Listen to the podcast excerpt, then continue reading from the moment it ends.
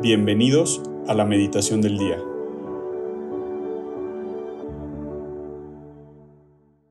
En el nombre del Padre, del Hijo y del Espíritu Santo. Amén.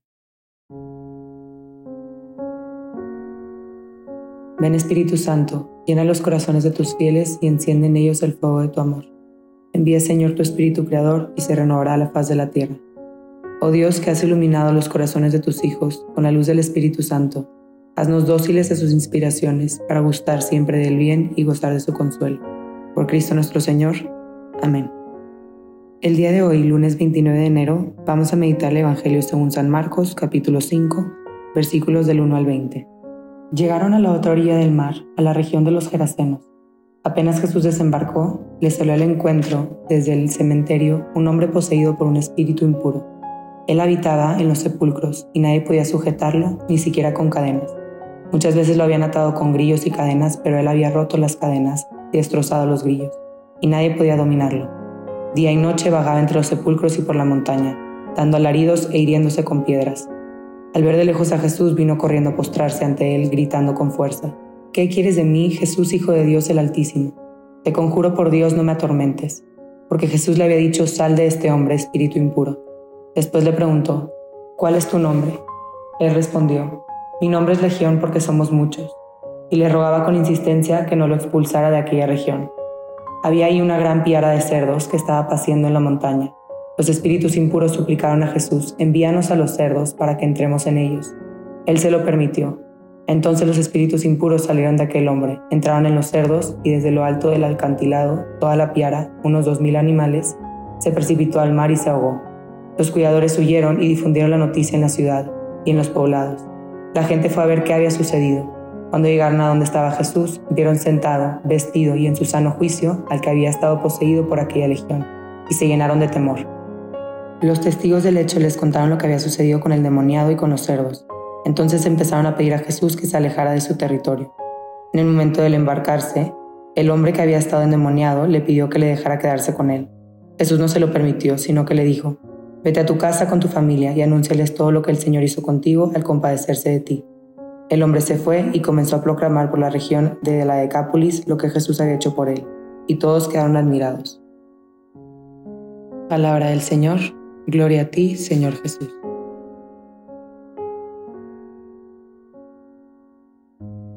Este es un evangelio que realmente nunca había entendido por el hecho de que Jesús envía a los endemoniados a los cerdos. Y por ello es que empecé a investigar un poco más para poder entender qué es lo que Jesús quiere decir o qué quería reflejar a través de este acto. bueno, para comenzar, quisiera enfocarnos en la imagen cuando el poseído se acerca a los pies de Jesús para pedirle que no lo atormente. Y la razón por la cual le pide esto es porque cuando nuestro pecado nos mantiene alejados de Él, su presencia nos va a crear alguna, algún sentimiento, nos va a provocar algo, va a mover algo en nuestro corazón que nos va a incomodar y tal cual como este endemoniado, pues no queremos acercarnos a Él y le pedimos que no nos, que no nos mueva todo eso que nosotros tenemos en nuestra vida, todo eso que tenemos asegurado y controlado. Y para que Jesús pueda tocarnos, para que Jesús pueda curarnos, así como al endemoniado, pues se tiene que acercar ¿Y nosotros qué es lo que hacemos? ¿Le pedimos a Jesús que se vaya o le pido mi curación? Y muchas veces una curación pues va a implicar dolor, va a implicar que le pongan alcohol a la herida o va a ser algo que nos cuesta. Pero lo que podemos ver aquí y lo que me gustó mucho al reflexionar este Evangelio y poder entender un poco más lo que quería mostrar Jesús a través de pues mandar los endemoniados a los cerdos, fue que lo que más le importa a Él es salvar nuestra alma. Lo que Él más quiere es salvarnos a nosotros y nuestra felicidad y hace lo que sea por nosotros. Y le importó tanto el hombre que no dudó en mandar a los demonios a los cerdos, porque aún ellos, siendo la creación de Dios también, todo esto nos recuerda que lo hace para el hombre, para su salvación y para su bienestar y por amor a cada uno de nosotros.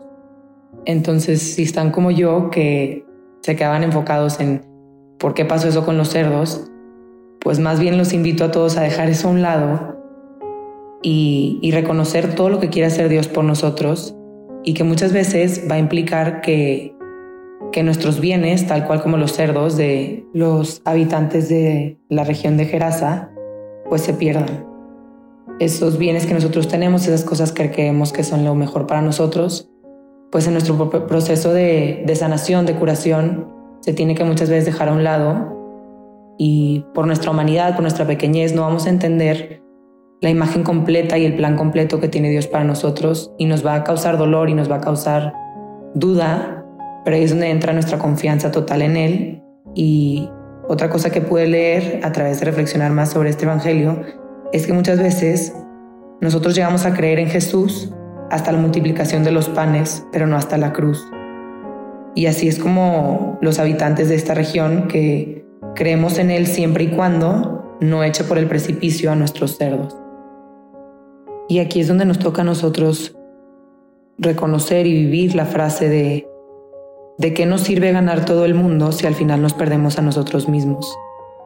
Y aquí es donde se le podría preguntar a los habitantes de la región que de qué hubiera servido que sigan los cerdos ahí si el endemoniado seguía toda la noche paseándose por las calles, hiriéndose, causando alborote por todos lados, cuando simplemente lo que a veces nos toca es soltar esos bienes, soltar el control y confiar que por más de que tenemos que desprendernos de algo para esa sanación y que nos podría llegar a costar a todos, vale mucho más la pena al estar confiando en Dios.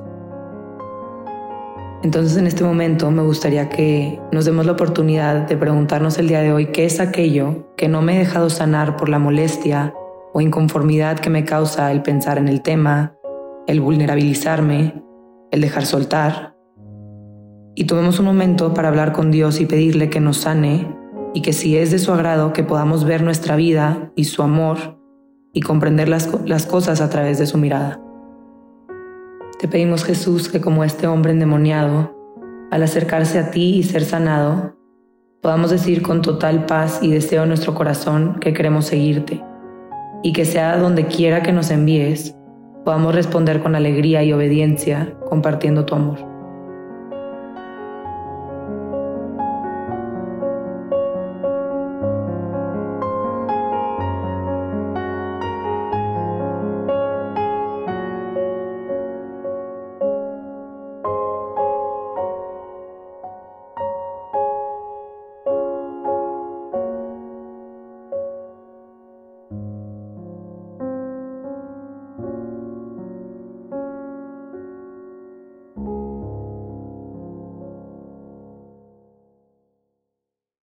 Te damos gracias, Señor, por todos tus beneficios recibidos, a ti que vives y reinas por los siglos de los siglos. Amén. Cristo Rey nuestro, venga tu reino. María, Reina de los Apóstoles, enséñanos a orar. En el nombre del Padre, del Hijo y del Espíritu Santo. Amén.